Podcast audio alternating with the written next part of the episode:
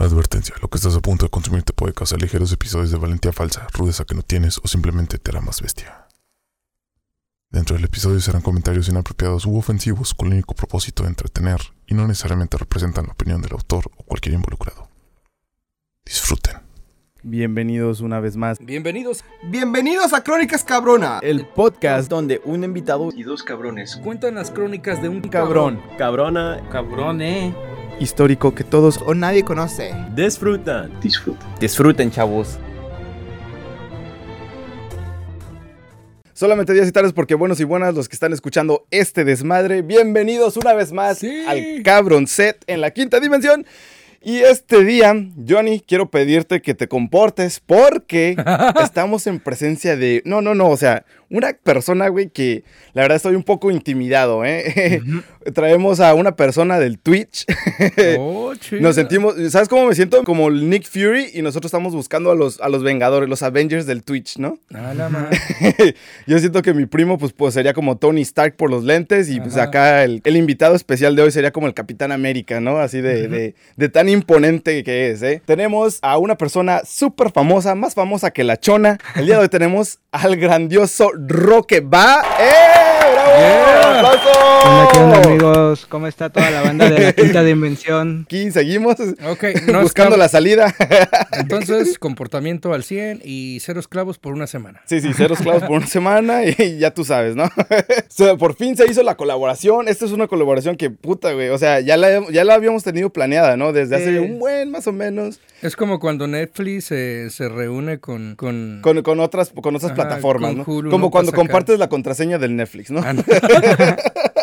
Roque, este, pues muchas gracias por aceptar nuestra invitación. Aquí tú, mira, eres libre de decir lo que tú quieras, puedes hacer lo que tú quieras, decir lo que tú quieras. Si quieres colgar ahorita mismo la llamada, también puedes colgarla si quieres. Mentársela también. Me- ajá, nos las, puedes, nos las puedes mentar las veces que quieras. Aquí al, al invitado especial le di una opción de una lista de cuáles más o menos hablar y dijo que cualquiera le parecía interesante. Este, no malas palabras. Bueno, sí, malas palabras. Aquí no vamos a censu- censurar a nadie. Eso. Libertad de expresión. A la miércoles los de cristal. Y como es tradición, como es tradición en este canal, el invitado tiene que dar la intro. Así que pues Rocket te lo mandé por Discord. Ahorita gracias a la magia de la editación no, no vieron cómo la cagué. Suelten la sopa. Y te lo mandé por Discord, este, sin titubear y sin trabarte y pueda que salgas en la intro de la segunda temporada, hermano. Cool, cool, la verdad esperaba ese momento. Ok, entonces aquí vamos. Ah, gracias. El honor es todo nuestro. Según yo me lo había aprendido de, este, de memoria, güey, y ahorita está fallando. Por eso mejor sí lo voy a leer. Sí la hice medio complicada con intención. Es la perdón. idea. Y ahí es que me tragué las comas, va. a Crónicas Cabronas, el podcast donde un invitado y dos cabrones cuentan las crónicas de un cabrón, cabrona, cabrone y eventos históricos que todos o nadie conocen. Disfruten. ¡Bravo! Yeah. Muy buena, muy buena. A la Gracias. primera. Te has ganado, te has ganado un premio, vas a salir en la intro de la segunda temporada, Roque.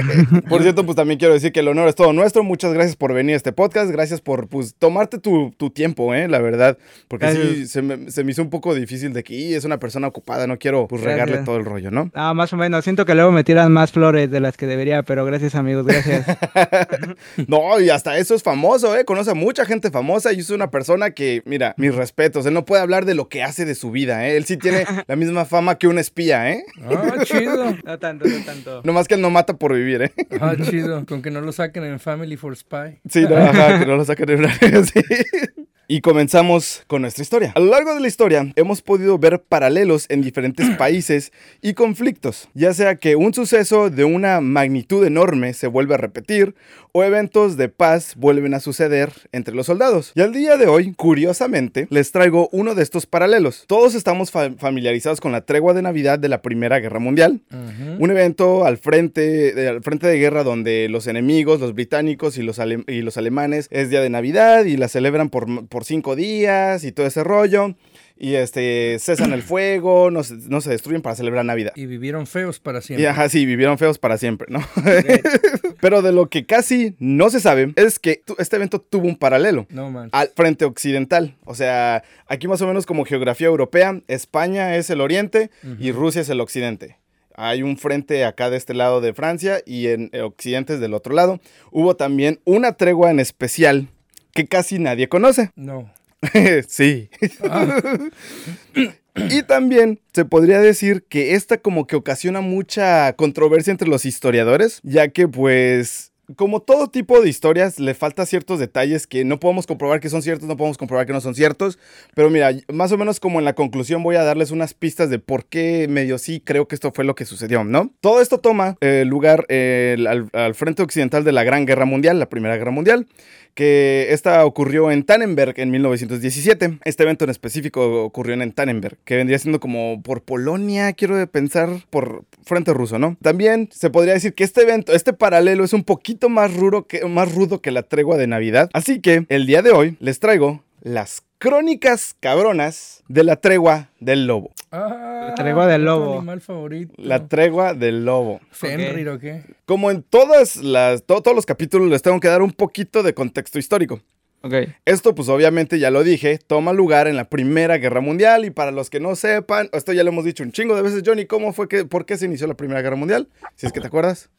Porque asesinaron a un duque. Ar- asesinaron al archiduque Franz Ferdinand eh, de Austria-Hungría, un serbio, y pues todos se dieron en la madre en Europa.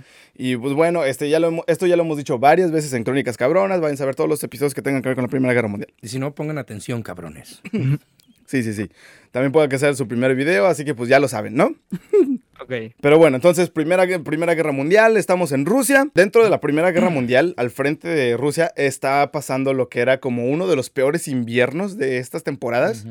Y el ser humano estaba acabando con la naturaleza de, pues, del área, ¿no? Estaban afectando mucho a, a- a, pues, ¿qué te diré? Como venados, conejos, este, todo, toda la fauna de- del área, ¿no? Tan solo cuando echaron el gas mostaza, güey. Ah, sí, sí, porque también estaban eh, probando mucho eso del gas Bueno. mostaza, guerras, guerras con química, ¿no? O los sucesos en la, en la torre de Bear, ¿cómo se llamaba? Oh, no, Osoviet. Ándale. Ajá, ajá, la fortaleza Osoviet. Vayan a ver el capítulo del ataque de los hombres muertos, está chingoncísimo. este, pues el, ser humano, los soldados están acabando con la naturaleza de esta área. Y varias especies que tendrían a ser los alimentos de varios carnívoros, especialmente los lobos, terminaban muriéndose de frío, muriéndose de, de veneno. Los estragos Es- de la guerra.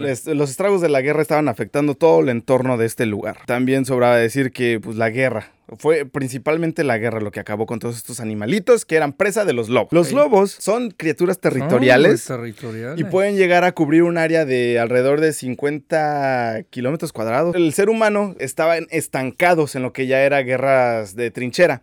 Cavaban una trinchera para pues el poco, el, el poco terreno que iban ganando conforme iban chocando estos enemigos. Cavaban trincheras para quedarse ya ahí y que pues aguantar el, enemi- la- el ataque de los enemigos.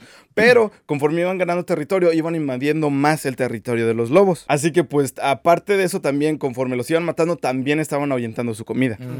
Y fue en el invierno de 1916 a 1917 donde los alemanes y los rusos terminaron estancados. O sea, ya no podía haber más avance, ya, o sea, literal estaban a metros de Estaban frente a distancia. frente. Sí, estaban a metros de distancia, pero lo que sí había era como que este pequeño armisticio durante la... e- Era como el estilo de vivir y dejar vivir. O sea, no se atacaban durante el almuerzo, el desayuno, para pues dejar vivir. Y, y sirve que ellos también comían y vivían también su... Tomaban pues, sus breaks, todo ¿no? su rollo, sí, porque imagínate guerra 24-7, güey, eso es, es- es para los robots nada más. Era Sí. como una paz no dicha, pero ahí estaba, ¿no? Exacto, exacto. Pero agrégale a invierno, que y también estaban siendo plagados con enfermedades como pulmonía. Este, tenían, estaban en escasos en suministros.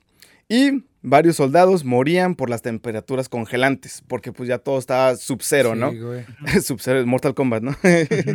Bajo y cero. todo el mundo se congelaban, se morían y pues, o sea, estaban buscando, o sea, buscaban la manera de calentárselo de cualquier manera. Y aquí fue donde pues ya medio acabamos con el contexto histórico y ya estábamos llegando al evento, ¿no? En, en este invierno, este, estos se seguían atacando a metros de distancia y todos los cuerpos que quedaban en tierra de nadie solían desaparecer y varios soldados dejaban de ser vistos por ambos bandos. Y estos simplemente estaban Los siendo lobos. descartados como desertores de guerra o simplemente eran unas personas que se perdían en la nieve. Ajá. ¿Crees que los lobos se los estén Ah, llevando? huevo. Se los comieron o algo, güey. ¿Tú, Roque? Puede ser, y es que, o sea, me pongo a pensar, igual el- los olores, Carne ese pedo fresca, no, güey. no afectaría por el frío, ¿no? Bueno, o sea, la descomposición tardaría, o sería poco más... ¿Se mantendrían los cuerpos? Más o menos por ahí va este rumbo, Ah, ¿eh? huevo. Aparte de que los, los lobos estaban llevando los cuerpos que en la noche de en Tierra de Nadie, La misma hambre que ellos tenían los hacían hacerse un poco más atrevidos, más este... Temerarios. Menos, ajá, tenerle menos miedo a los humanos. Y aparte, los cuerpos les daban un gusto por, el por la carne humana a los A lobos. la madre. Como en el episodio feo. de Corto. Sí, güey, que de hecho tuve una pesadilla de eso, güey. Sí, sí. Ah, por cierto, Crónicas Cabronas no se hace responsable por cualquier trauma psicológico que les pase. Yo ya cumplí. Ya se chingaron. Y no solo eso, sino de que aparte de que desaparecían todos estos cuerpos, se había escuchado rumores de ahí de la ciudad de Tannenberg de cómo los lobos estaban devorando a todo el ganado local A la madre. y ya no había nada. E incluso se llegaron a reportar dos ataques a dos niños en Tannenberg. Y Es que igual ahí ya los lobos entraba a su. O sea, el de adaptarse o morir, ¿no?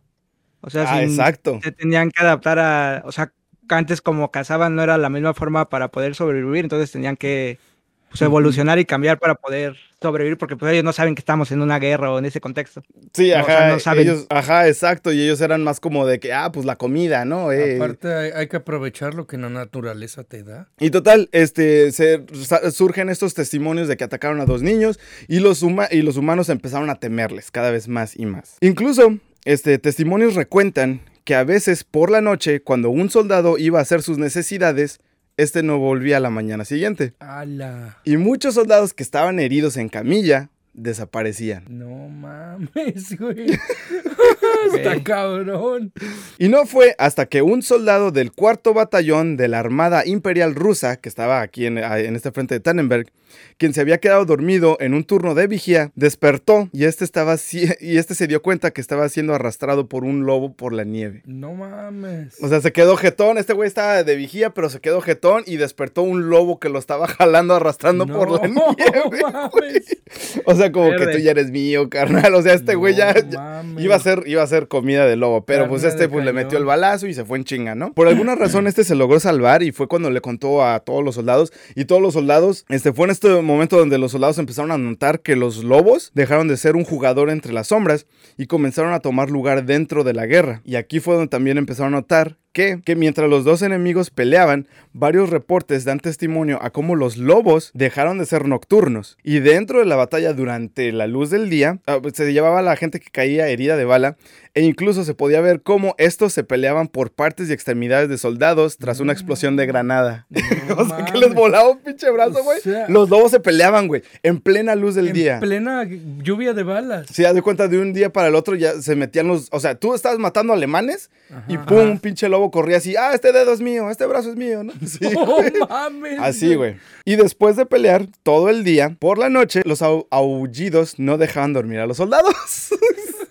o sea que también estaban, estaban ¿no? psicológicamente traumados de- Jodidos, de, los pinches lobos también, güey. Y conforme el conflicto progresaba, los alemanes y los rusos, aparte de enfrentarse entre ellos, también tenían que empezar a gastar municiones y esfuerzos contra la manada de lobos.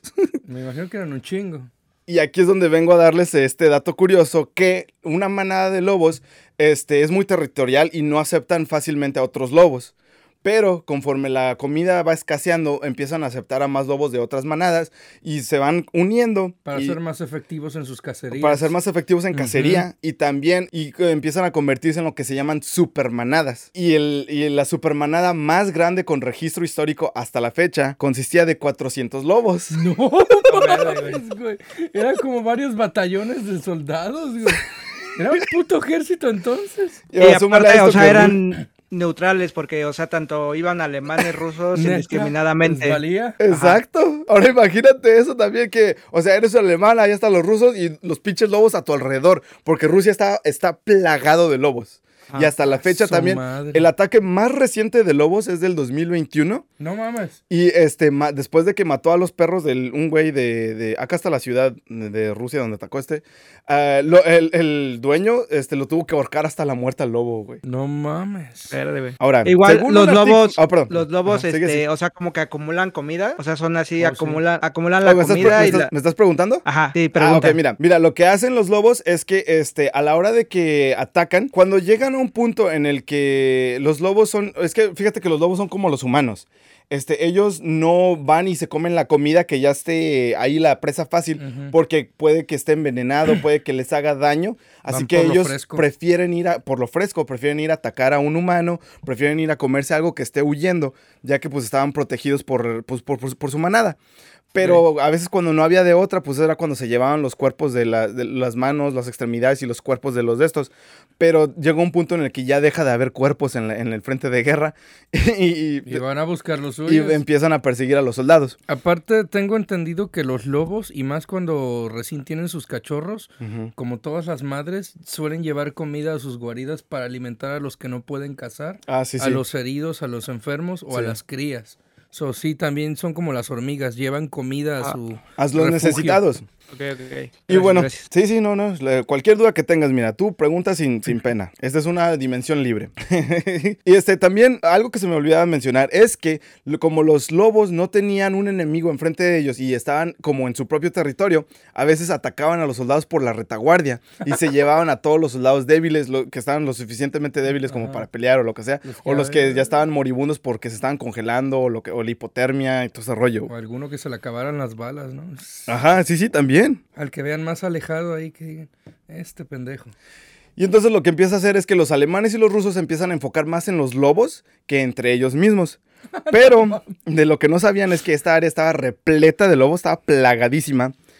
Y este, cada vez que mataban una manada, otra nueva aparecía al día siguiente para reemplazar la que ya habían matado. güey. Entonces, aparte de no dormir, este, sentirse pésimos y todo ese rollo, los números no parecían bajar. Estos güeyes era de que estos pinches lobos son infinitos, güey. No mames.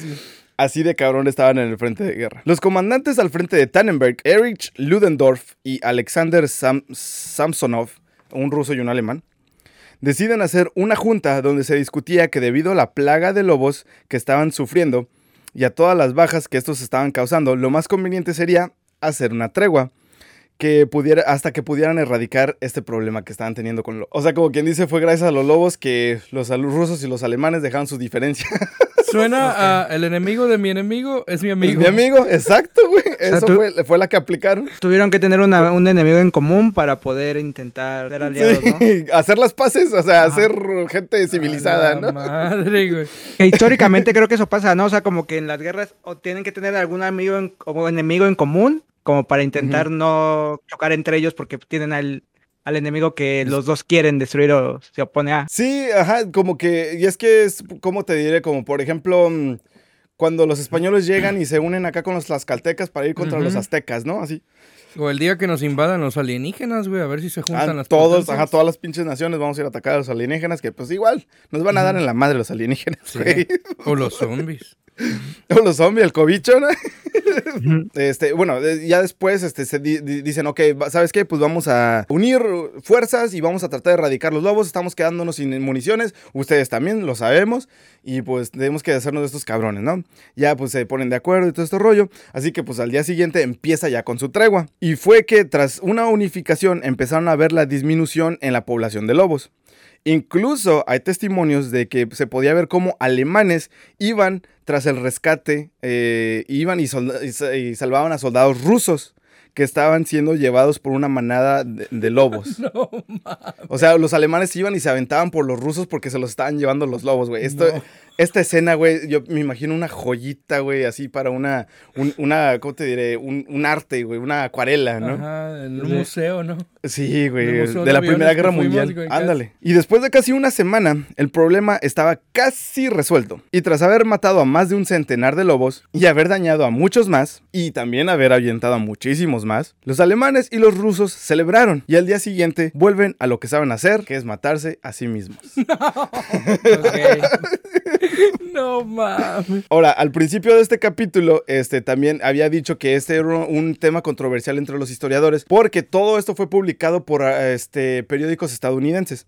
Y eh, como que no había muchísimos reportes de parte de los rusos, pero sí había testimonios. Y los alemanes, pues ni qué decirte, porque los alemanes ni tampoco en la tregua de Navidad muchos testimonios. Le echan también mucha crema a sus tacos. Exacto. Y mm, ¿Pero Esto- ibas a decir algo, Roca? Ajá, eso, este, se me olvidó. ¿Esto de los lobos en qué años pasaron o qué tiempo fue? En la Primera Guerra Mundial en 1917. En Entre- de mi- 17. de- en el invierno del 16 al 17 fue cuando sucedió todo este rollo y fue cuando, porque muchos historiadores dicen que según aquí un estudio en abril de del 2019, dijeron que era falso este evento y que no se podía comprobar lo suficiente para decir que era un evento verdadero.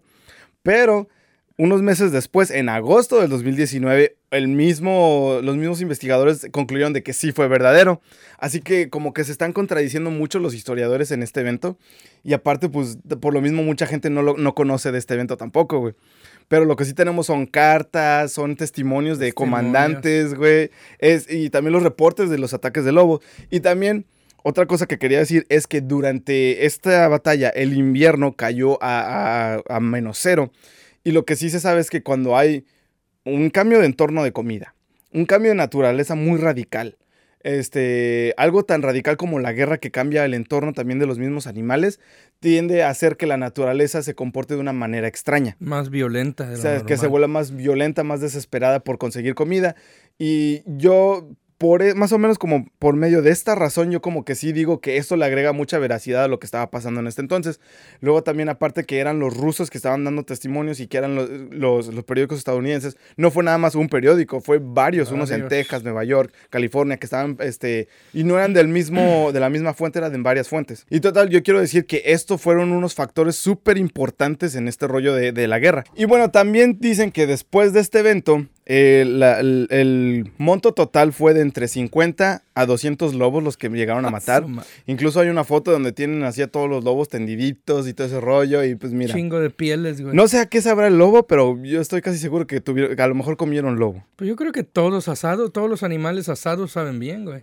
Bueno, sí, tal vez. La rata. La rata, güey. Wow, cada vez que veo la rata de Shrek, ¡ah! cómo me da ganas de comerme esa rata. Se ve buena, ¿eh? Sí se ve Cuando buena. están asando la rata de Shrek. Sí se ve buena. Y bueno, pues fue como de esta manera lograron erradicar eh, el problema de lobos y volvieron a matarse entre sí, entre de 100 a 200 lobos. Y yo sé que es un poco abrupto, pero aquí es donde llegamos a la conclusión de las crónicas cabronas de la tregua del lobo. Ah, ¡Bravo! ¡Uh! Vamos de izquierda a derecha, en este caso nuestro invitado estaría a la izquierda. Roque, ¿qué te pareció la historia? ¿Cuál fue tu parte favorita, hermano? Eh, yo creo que bastante interesante y más porque, o sea, digamos en el contexto que se lo ocupan mucho para hacer historias o normalmente que la única forma en la que los, los seres humanos luego no se pueden pelear entre ellos es que tengan un enemigo en común. O sea, alguien Ajá. que, lo, que los, o sea, la única que se puedan juntar a, a- o algunas personas Sí. que tengan problemas es que tengan un enemigo en común.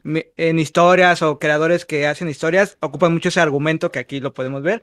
Y que me encantaría o hubiera estado genial que hubiera, o sea, tener la entrevista o poder charlar con el vato, o sea, hubieran sido rusos o alemanes que salvó al otro, ¿sí me explico? Por, Ah, de- sí, sí, por sí. decir, o sea, sí me explico, o sea, como que tener una conversación con ese vato de qué sintió en ese momento que al vato con que hace dos días anteriores Ajá. te estabas partiendo la madre o de agarrándote a balazos, ahorita le estás salvando porque, o sea, es que de ahí puede salir una buena historia porque dices, o sea, imagínate que a mí, mi compa se lo llevó un lobo y estoy viendo cómo a otro A vato se lo está llevando.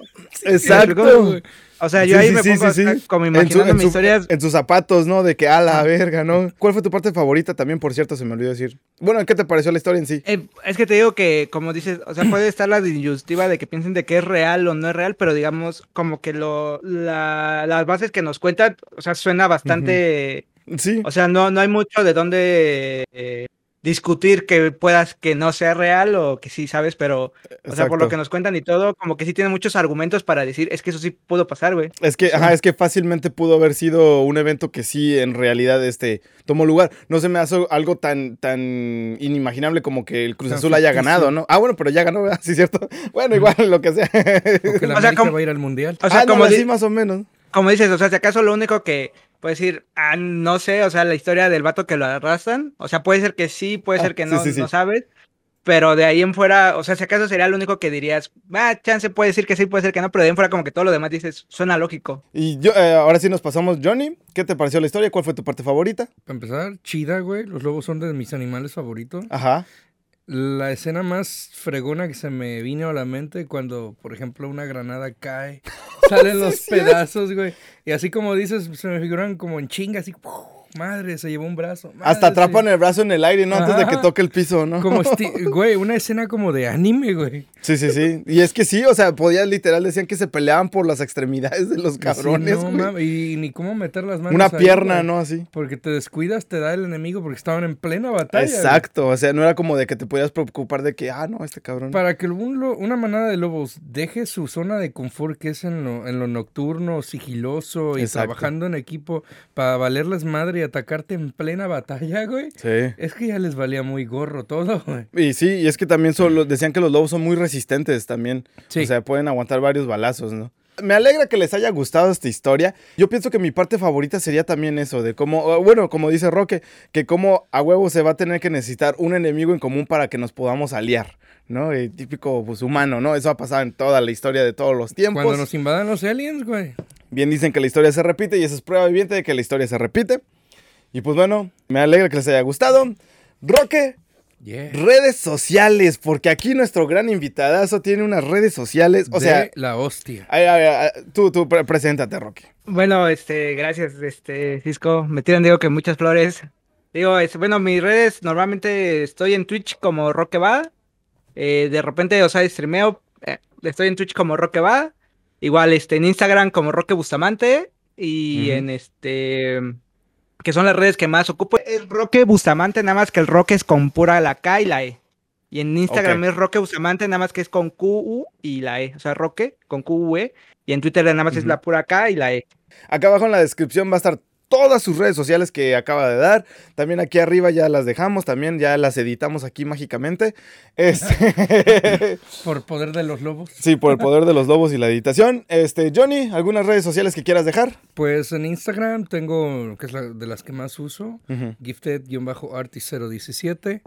Eh, mi Twitch, que recientemente lo hice, um, donde subo videojuegos y tonterías mías. Gamer-bear017. Sí, sí, sí. Y en Facebook me pueden encontrar como John Capelli. como John Capelli. Aquí arriba, también abajo van a estar en la descripción todas sus, sus redes sociales. Perdón, Roque, no dijimos qué es lo que normalmente juegas así, en lo que te dedicas. ¿Algo breve así de tu Twitch? Pues normalmente en el Twitch es como más metido al como los shooters, como de Fortnite y Warzone un poquillo. Y ya de repente si se presta, pues Genshin así con la banda o lo que diga el chat, pero normalmente como así es el lado, Chido. no le Sí, damos sí, sí. un poquillo más. Igual ahí No, cuando tiene- quieras que armar algo, men, nos dices Ajá. al buen Ah, Johnny, si quieres, ahí nos ponemos Johnny, de acuerdo y le echamos la bala. una colaboración. Claro. Sí, estaría chingón, eh, la verdad. Somos adictos a los zombies. Trascendiendo, ¿no? Biches, puras colaboraciones ambiciosas. Pero sí, o sea, tiene contenido muy chingón, la verdad. A mí me gusta mucho su contenido. Abran sus horizontes. Sí, sí, síganos en arroba crónicas cabronas. Estamos en TikTok, Twitch, Instagram, OnlyFans, este, Facebook y, y ya creo, ¿no? Recuerden que aceptamos mentadas de mal en los comentarios y le damos like a los comentarios bonitos, pero por si acaso desde ahorita, Johnny, La suya en vinagre. nos vemos. Muchas Bye. gracias, Roque, por venir. Now there was blood upon the risers, there were brains upon the chute, intestines a hanging from his paratrooper boots. They picked him up still in the chute and poured him from his boots. He ain't gonna jump no more. Go